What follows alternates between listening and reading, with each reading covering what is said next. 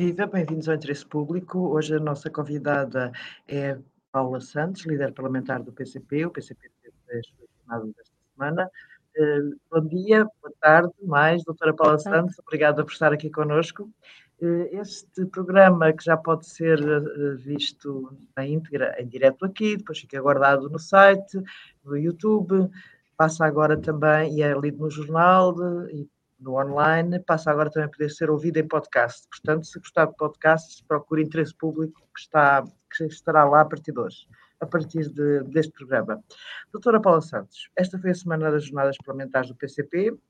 A doutora, eh, depois, quando foi perguntada sobre a Ucrânia, na sequência da, da, do que se passou na semana passada no Parlamento com a Presidente do Parlamento Europeu, disse que a guerra se devia, em parte, ao poder nazi de Kiev está a acusar Zelensky de ser nazi?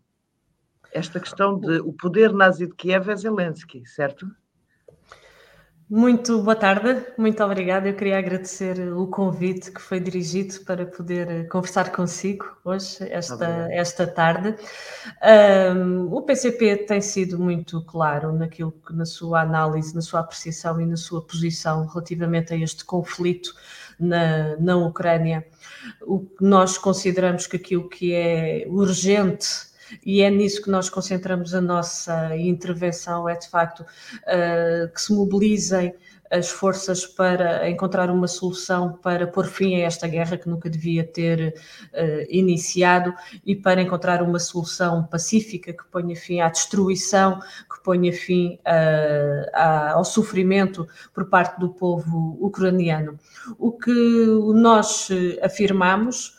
Uh, é que estamos perante um poder que é sustentado por forças nazis e reacionárias, aliás, eh, não está desligado disso. O fato de, desde 2014, o povo ucraniano está a sofrer com uma guerra e nós alertamos para essa circunstância, eh, sozinhos uh, para a necessidade de uma intervenção para de facto travar esse processo uh, e não podemos também de deixar de referir, estamos perante um poder que uh, ilegalizou Uh, os partidos, as forças políticas uh, progressistas, as forças democráticas, as forças de esquerdas, incluindo o Partido Comunista na Ucrânia. Portanto, isso revela bem a natureza do poder presente naquele país. Mas deixa-me referir o seguinte, estou a responder isto porque me perguntou, sim, sim. mas aquilo que eh, nós queremos centrar, nós centramos a nossa intervenção,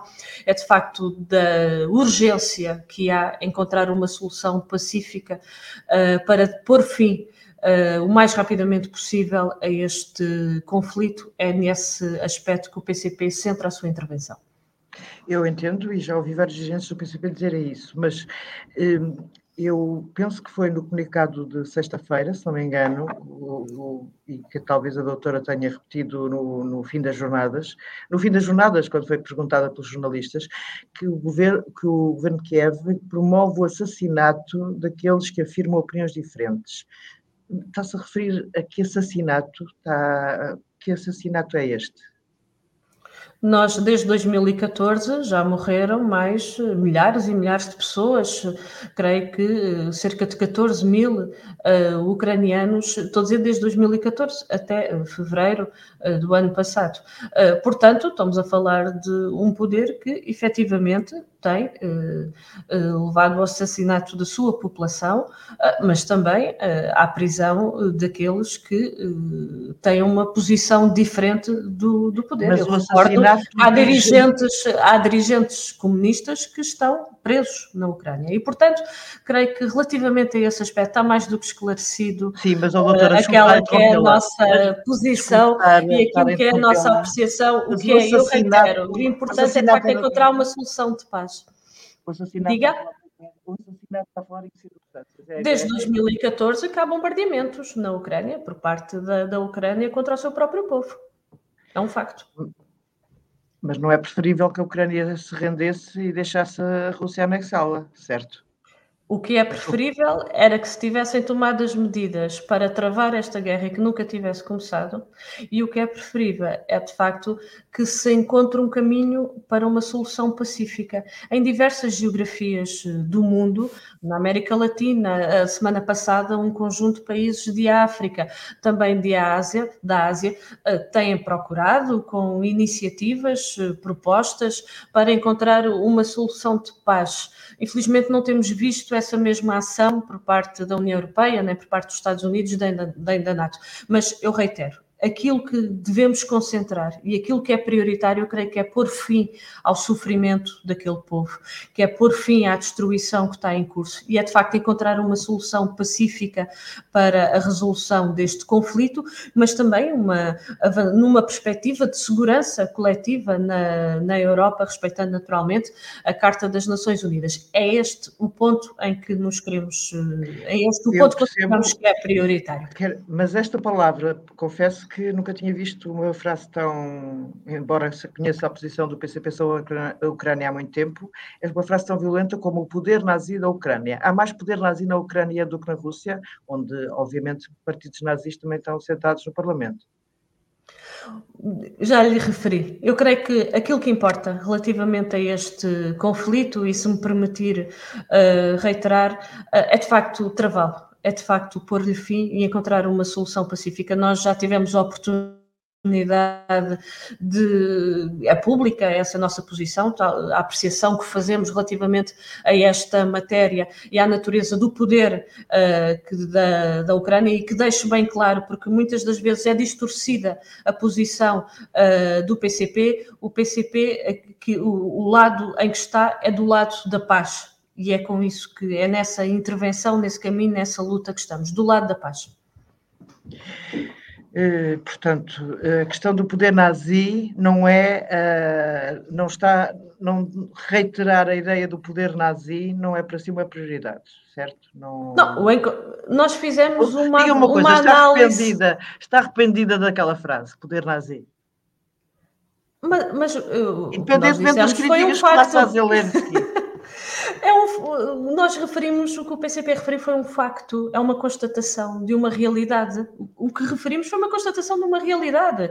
Uh, ilegaram, é ilegalizaram ilegali, o poder Mas isso da é nazismo, ilegalizar ilegou, também acontece na, na, na Hungria e enfim. Não, não estamos a falar propriamente de valores democráticos e de liberdade que nós tanto prezamos no nosso país, creio eu. Uh, aquilo que nós colocámos foi uma caracterização da natureza do poder da Ucrânia. E é uma constatação, não é uma questão de opinião, é uma constatação. É essa a referência e o PCP afirmou, uh, fez, fez essa constatação. Agora, deixe-me referir que, uh, e, e que, que é na Ucrânia, naturalmente, o PCP muito lutou contra o fascismo, contra forças reacionárias, isso a partir do nosso país, que de facto, eh, durante 48 anos de ditadura, lutou eh, contra, contra a ditadura, foi de facto o PCP, e efetivamente com eh, muitos, com, com pesadas consequências nos seus dirigentes, naturalmente também uma luta também de democratas progressistas no nosso país. Portanto, relativamente a esse ao posicionamento e àquilo que são os valores que o PCP defende são naturalmente os valores da democracia, da liberdade, dos direitos, uh, e a afirmação que foi feita é uma constatação, mas reitero, o nosso lado é o lado da paz. É o lado de se encontrar uma solução para pôr fim àquele conflito. O caminho que está a levar não resolveu problema nenhum. Só está a levar mais destruição, só está a levar mais sofrimento. Eu creio que relativamente a estas matérias está muito claro que, te, aqui, Sim, aquilo é, que é o nosso posicionamento. A minha dúvida é se o poder nazi não, não se pode aplicar, não se aplica exatamente a Putin também. Eh, não, que eu saiba, a Rússia não é uma democracia como deve imaginar, o Partido Comunista Português PCP uh, eh, nada tem a ver com o regime e com as opções políticas eh, na Rússia. Uh, portanto, creio que isso está também bem claro no nosso posicionamento. Aquilo que importa é travar o sofrimento deste povo. Aquilo que importa é, de facto, pôr fim a esta guerra o mais rapidamente possível e trazer a paz e encontrar uma solução pacífica para este conflito, porque, como ele estava a dizer, o caminho que está a seguir o que é que trouxe para a resolução do problema? Não trouxe. É um caminho que está a prolongar, que está a alimentar, que está a instigar a guerra. Creio que não é isso que o povo da Ucrânia uh, aspira. E, portanto, uh, encontrar uma solução pacífica encontrar uma uh, naturalmente que haja uma intervenção em que seja possível, em que se junte todos os intervenientes uh, deste conflito, em, nos quais se inclui a União Europeia, os Estados Unidos e a NATO, e que naturalmente se, no quadro desse nesse quadro se encontre uma solução pacífica para pôr fim a esta guerra. Doutora Paulo Santos, as jornadas parlamentares do PCP eh, marcaram uma interpelação ao Governo para julho eh, sobre o agravamento das condições de vida, o combate à degradação dos serviços públicos. Eh, quando fala de, de, de degradação dos serviços públicos, estamos a falar principalmente do SNS, da escola pública? Serviços públicos, eh, estamos a falar naturalmente do, do, Serviço Nacional de Saúde, a escola pública, mas uh, a, a, a, nossa perspectiva também no quadro da interpelação uh, ao Governo, que agendámos para a próxima semana, também a questão que se prende com os direitos consagrados na nossa Constituição e as preocupações que hoje se prendem com uh, a habitação, que é também uma grande preocupação uh, das famílias, dos jovens que não conseguem encontrar uma casa que consigam pagar, das famílias que, cujos valores de renda são uh, extremamente elevados, das famílias que têm crédito à habitação e que as prestações continuam a aumentar com o aumento das taxas de juros e a perspectiva é que continuem a aumentar, e isto num contexto em que os salários e as pensões dão para cada vez menos, em que os salários e as pensões estão a perder valor, valor real e, portanto, há de facto a necessidade de respostas para uh, resolver estes problemas que tanto afetam, um, que, que, tanto afetam hoje a nossa população e o nosso, e o nosso país. Estes são aspectos que, que pretendemos abordar. Naturalmente, as questões que se prendem com o combate ao aumento do custo de vida e aí o aumento dos salários e das pensões é fundamental, eu diria que é emergente que seja feito, que permita recuperar o poder de compra perdido, que permita que seja valorizado esse mesmo poder de compra, uma intervenção também sobre o controle e redução de preços de bens e serviços essenciais, que o, uh, o aquilo que o governo adiantou do IVA zero está à vista que não dá resposta ao problema. Aliás, uh, o IVA zero para alguns uh, alimentos, uh, o, aquilo que estamos a falar de 6%, mas muitos de, desses alimentos tiveram aumentos de 20%, 30% e que continuam a aumentar. Basta ir aos supermercados, os preços não pararam de diminuir. De, de, o IVA zero não funcionou. Foi uma medida que não funcionou, na vossa opinião?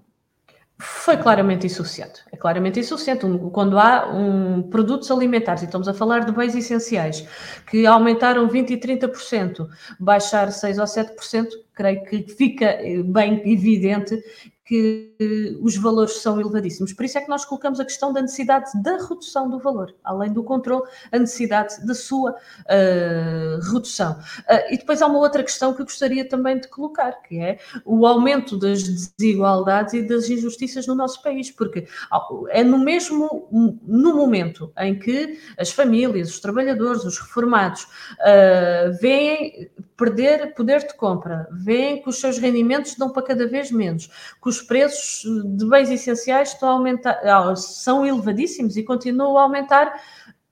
Isto contrasta com os aumentos eh, obscenos que os grupos económicos têm obtido, em particular em alguns setores em concreto, como na banca, na, no setor energético, na grande distribuição, porque a realidade, aquilo que se está a assistir é de facto um aumento dos lucros à custa dos sacrifícios dos trabalhadores e dos, uh, e dos reformados. Há claramente um aproveitamento da situação que vivemos por parte dos grupos económicos, que é muito evidente nos lucros, basta olhar para os dados de 2022, mas aqueles que já vieram ao público também relativamente ao primeiro trimestre de 2023 são muito evidentes presentes uh, nestas uh, desigualdades. E estes são aspectos que exigem a intervenção por parte do governo. Não se pode permitir uh, que se continue por exemplo, a questão de, da habitação é, eu diria, um, um escândalo, porque uh, as prestações sociais, as prestações à banca, peço desculpa, as prestações uh, à banca de quem tem crédito a habitação aumentaram 100, 200, 300. Ainda a semana passada conhecemos um novo aumento das taxas de juros, que terão reflexo nas prestações eh, das famílias, e os lucros de, dos cinco principais bancos em 2022 foi superior a 2.500 milhões de euros. Uh, portanto, há todas as condições, que, aliás, como o PCP tem vindo a propor, que sejam os lucros da banca a pagar o aumento das taxas de juros e que não tenha tradução no aumento das prestações das famílias. E que margem para lhe dar este exemplo.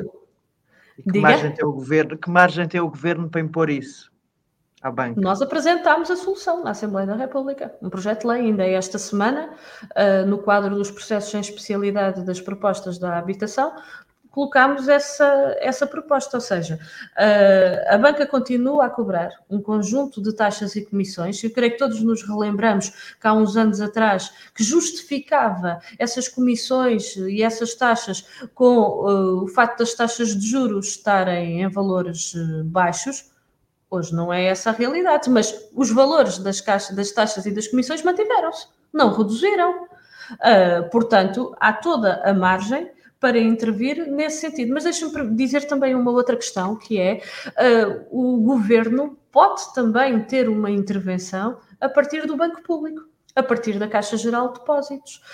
Uh, no que diz respeito a criar melhores condições para o crédito, no que diz respeito do crédito à habitação, aliás, um, um, uma das propostas que nós avançámos foi exatamente esse, de definição de um spread máximo para o crédito à habitação, seja para novos uh, contratos, seja também para quem pretenda transferir o seu crédito para a Caixa Geral de Depósitos, mas uh, enquanto banco público tem aqui um papel também muito importante e que pode contribuir no funcionamento do sistema financeiro, que naturalmente uh, levar a que haja uh, uma outra, uma, ter uma, uma intervenção ao nível do sistema, do sistema financeiro.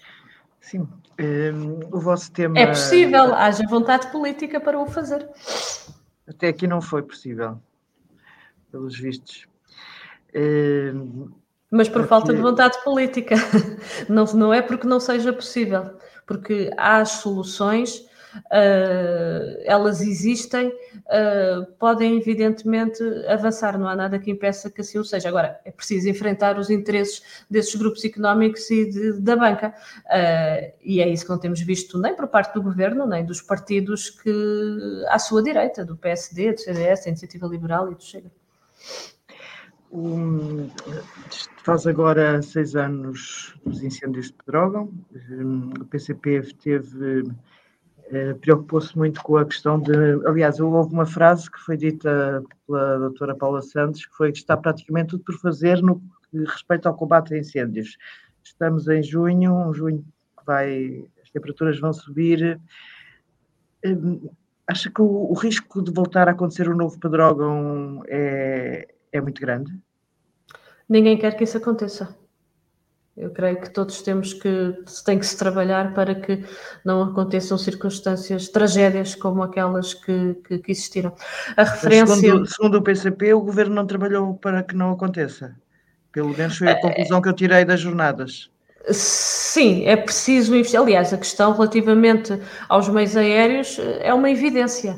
Uh, o, o facto de estarmos neste momento confrontados com uma circunstância, não tendo meios próprios, uh, estar dependentes uh, de um concurso público para podermos ter meios aéreos no país para responder a uma situação de incêndios, de prevenção, peço desculpa, de prevenção para as eventualidades que possam acontecer uh, no verão. Temos preparados, nós, obviamente, ninguém quer que aconteçam tragédias como as que já aconteceram e incêndios com uma dimensão como aconteceram, por exemplo, no, no ano passado no Parque Natural da Serra da Estrela, uh, mas a verdade é que não, far, não foram tomadas as medidas nesse sentido. E aquilo que nós adiantamos nas jornadas parlamentares relativamente a esta matéria é porque há de facto uma necessidade, por um lado, de não estarmos dependentes de concursos para termos os meios que são necessários. O resultado está à vista.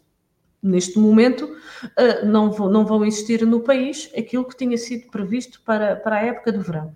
Uh, e, e, portanto, têm que ser tomadas as medidas para termos os nossos próprios meios para termos a nossa própria capacidade. É nesse sentido que vai a iniciativa que anunciámos nas eh, jornadas parlamentares.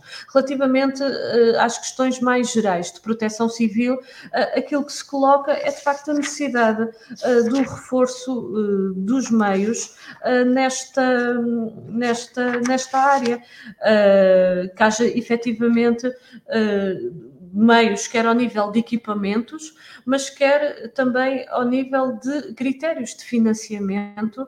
Ah, estou a falar naturalmente para as associações de, de, de bombeiros, as associações humanitárias, em que assentam a nossa força uh, do combate aos incêndios, sejam de facto uh, asseguradas as condições de financiamento que os permita dotar, quer do ponto de vista de meios humanos, quer do ponto de vista da sua própria proteção individual, mas também dos equipamentos que são, que são necessários. A referência do quase tudo, está quase tudo, está quase tudo, está por, quase fazer, tudo por fazer. Prende-se muito. Prende-se, fizemos essa referência uh, na sequência do incêndio na Serra da Estrela e da recuperação uh, do parque, uh, mas também no que diz respeito ao apoio a quem teve seus prejuízos na sequência uh, dos incêndios e na reposição do potencial produtivo. Nós, nestas jornadas, na, nos contatos que tivemos a oportunidade de ter, quer com, uh, para abordar as questões que se prendem com o Parque Natural, deixe-me dizer, na, na, vertente da proteção da natureza, de uma área protegida que é tão importante para o nosso território, uh, constatamos uma realidade de facto desoladora e de grande abandono, inclusivamente. Uh, e isso prende-se muito com as alterações que foram introduzidas ao nível do ICNF, que neste momento está praticamente sem meios na monitorização, no acompanhamento, na fiscalização. Exatamente. Uh, o fato, meios do ponto de vista do vigilantes da natureza, do ponto de vista uh, daquilo que é necessário para esse acompanhamento, mas até da própria orgânica. Uh, nós falámos com a responsável do parque, uh, que é responsável por um conjunto de áreas protegidas. Não há uma direção própria para cada uma das áreas protegidas no nosso país. Uh, são direções conjuntas. Ora, isto não permite naturalmente uma dedicação para cada uma delas, não permite ter uma estrutura própria para cada uma delas, não permite uh, ter de facto os meios adequados para, quando digo para cada uma delas, para cada uma das áreas protegidas do nosso, do nosso país. E, portanto, esta é uma questão que há de facto esta necessidade. Para além de que também fomos confrontados com algumas uh, intervenções que e a preocupação que, que foi partilhada connosco é que uh, podem levar a uma maior erosão dos solos na, no Parque Natural da Serra uh, da Estrela. Grande preocupação com esta questão e, naturalmente, com as implicações que depois tem com as questões de biodiversidade, com as questões de de, de, da proteção da natureza. Uma outra questão uh, que, nos, que, que, foi partilhada também connosco prende-se com a gestão florestal, uh, que eh, não é possível, tivemos também encontros com várias uh, entidades com os baldios, Uh, e, e, esta era uma preocupação muito, uh, muito presente, uh, não havendo um programa de recuperação do Parque Natural da Serra da Estrela, estamos a falar de baldios que estão na área protegida, dentro do parque, não conseguem avançar com o plano de gestão florestal. E esta coloca uma outra questão, porque a prevenção dos incêndios, todos sabemos, está mais do que identificado nos diversos estudos, relatórios que têm vindo a ser realizados anos após ano, mas continuamos a não ter um ordenamento florestal. Continuamos a não ter uma floresta em mosaico, como muitos dos especialistas uh, colocam. Continuamos a não ter uh, um, neste mosaico, uh, de facto, a presença, uma maior presença de espécies autóctones nestas, na, nossa, na nossa floresta. E estas são questões que naturalmente exigem intervenção, exigem investimento.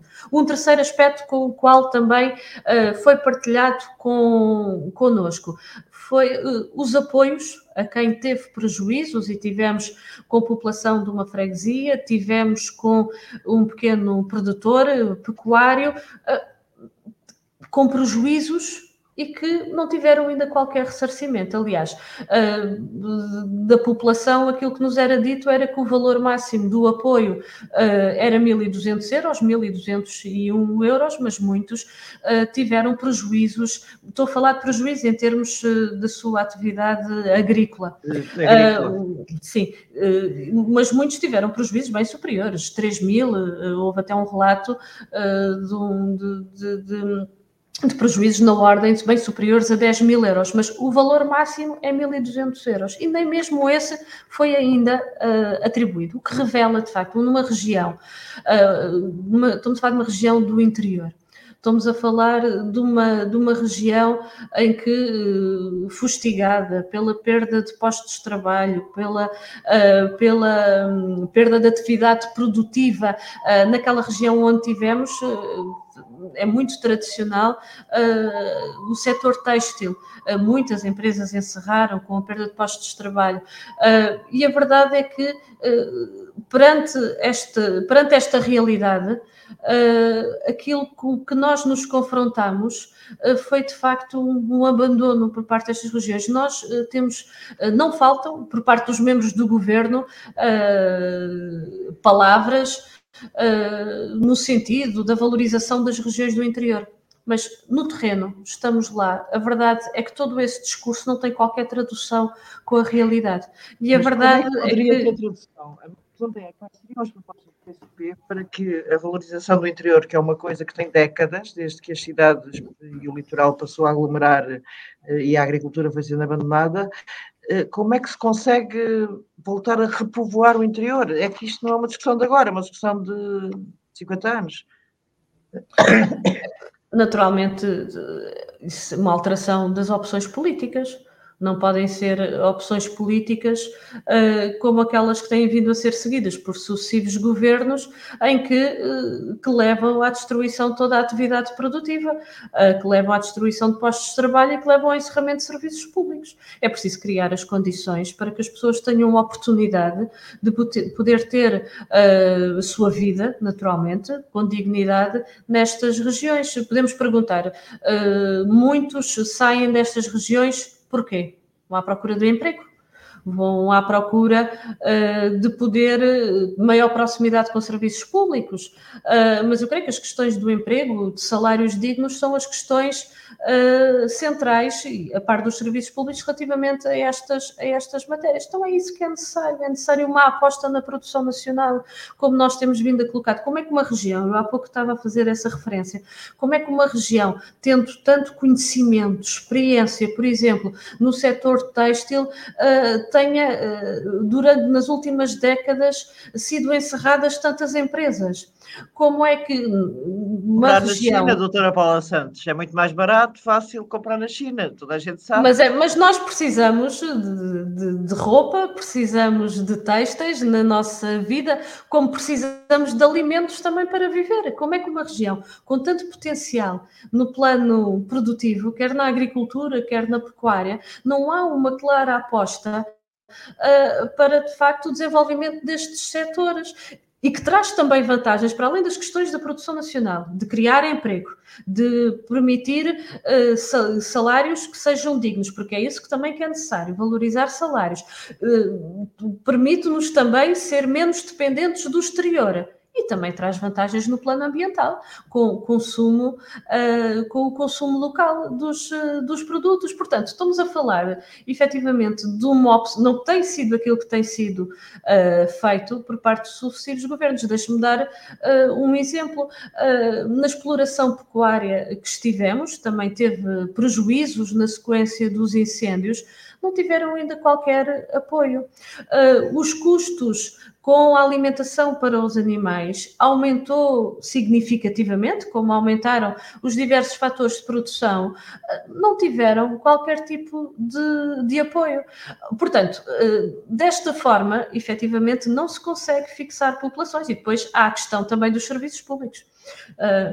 Encerram extensões de saúde, escolas, postos da GNR, a população naturalmente precisa, e se estivermos a falar, eu vou terminar mesmo, se estivermos a falar de, de pessoas mais jovens uh, que pretendem constituir família, naturalmente têm preocupação com a creche, a preocupação com a escola, a preocupação com a saúde. Ora, é preciso ter estes serviços uh, em proximidade para dar as respostas que a população necessita.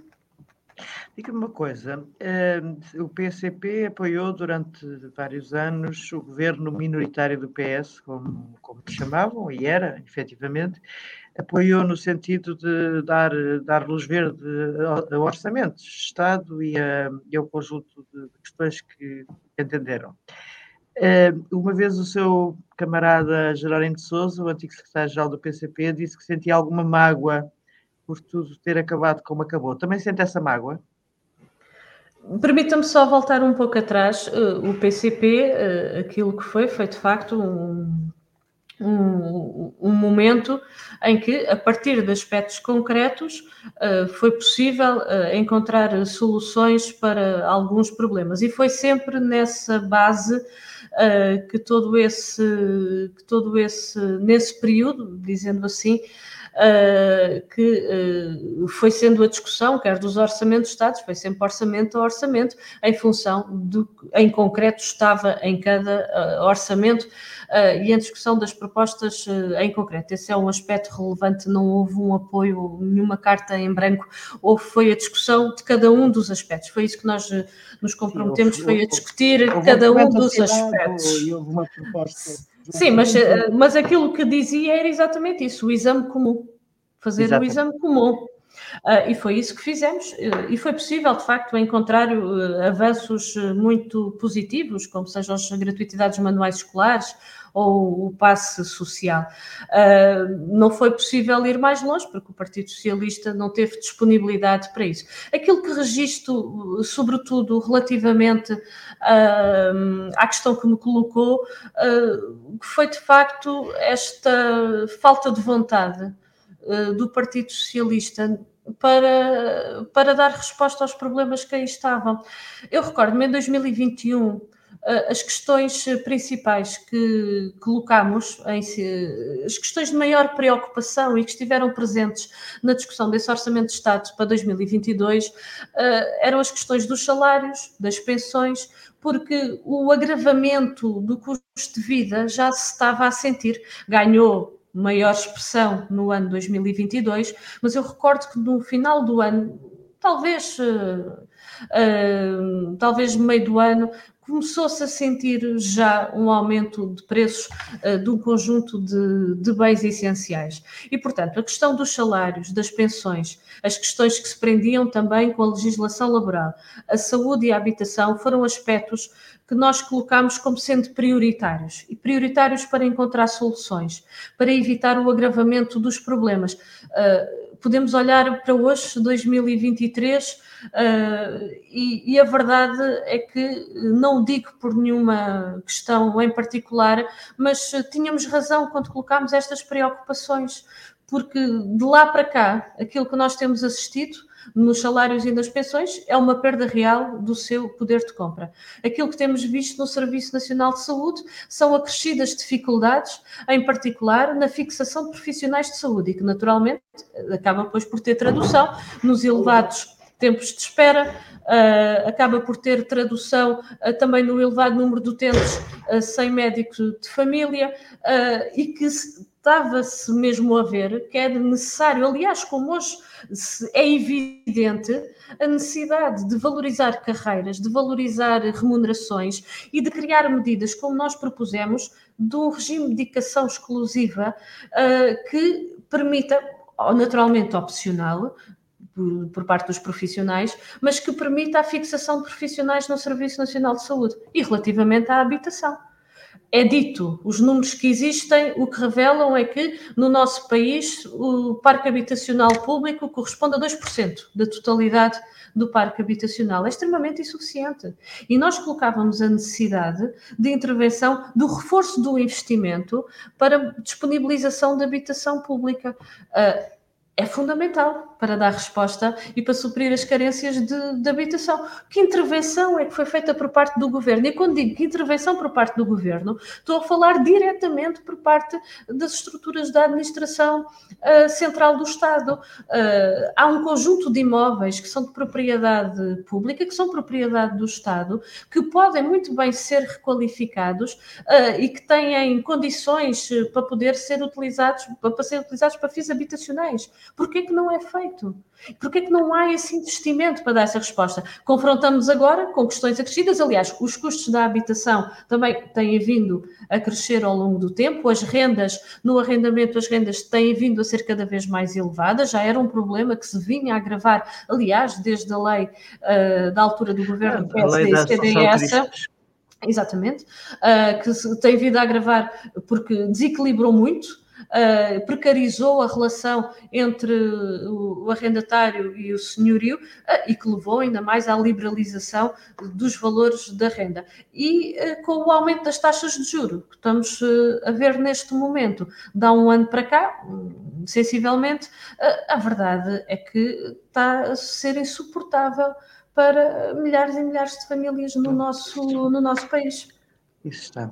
Doutora Paula Santos, muito obrigada por ter estado aqui connosco no interesse público e até uma próxima oportunidade. Tá, muito obrigada. Aqui. Pode ouvir em podcast agora pela primeira vez e está disponível, obviamente, este texto online e na edição papel da manhã, quinta-feira do público.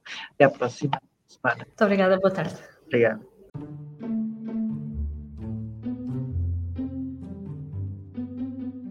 O público fica no ouvido.